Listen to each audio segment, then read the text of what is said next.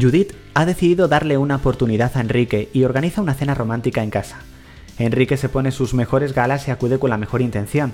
La velada resulta ser perfecta, ya que Enrique, además, ayuda con el bebé cada vez que llora. Judith siente que ha encontrado su alma gemela, pero el tema de la edad a veces le sigue echando para atrás. A pesar de la perfección de la velada, los dos se despiden con un beso con la intención de repetirlo lo más pronto posible. Mientras que Enrique se marcha pensando que las cosas van por un buen cauce, Judith comienza a replantearse su vida. Mateo y Tania ya tienen fecha para la boda, será en tres semanas. Los dos están muy ilusionados, pero Mateo comienza a replantearse si verdaderamente está haciendo lo correcto.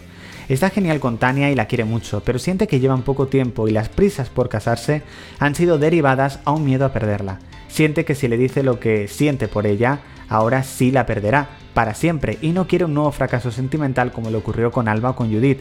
Ambas han dejado huella en su corazón, e igual siente que no hay espacio para sentir tanto por Tania. Rebeca se despierta a mitad de la noche y descubre que ha roto aguas a pesar de que le quedan dos meses de embarazo.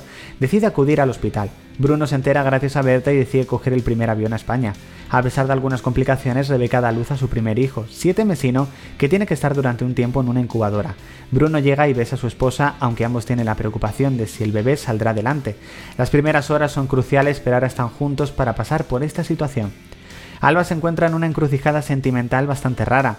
Está encantada con su relación con Gonzalo, les va muy bien, pero cada vez que queda con Teodoro le entran las dudas. La última vez que se vieron incluso compartieron un beso.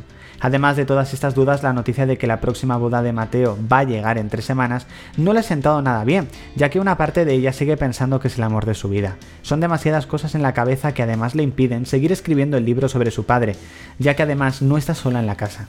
Araceli pone en marcha su plan y consigue que Katiuska salga de la casa pensando que su madre está grave en el hospital.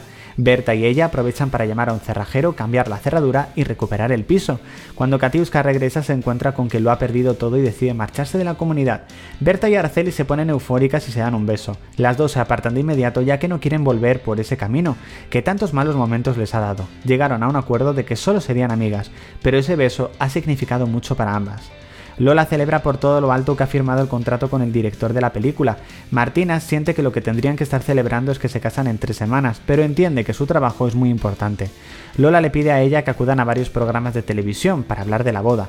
A Martina no le hace mucha gracia, pero decide acudir por estar con ella. Martina siempre se había imaginado el día de su boda y no es para nada como lo está viviendo con Lola. Por una parte comienza a replantearse si verdaderamente es lo que quiere. Javier ha decidido finalizar su relación con Rosana ya que no puede dejar de pensar en Gaby y Silvio. Cuando acuden a casa de este para contarle cómo se encuentra, descubre la relación que mantiene con Gaby. Los dos, los tres, se sientan a hablar y se dan cuenta de que se necesitan los unos a los otros. De una forma inesperada, los tres comienzan a besarse y acaban haciendo un trío. La sensación que tienen en el cuerpo cuando acaban es maravillosa y sienten que están completos. Gaby propone que sean una pareja de tres. Javier y Silvio deciden arriesgarse y apostar por ello.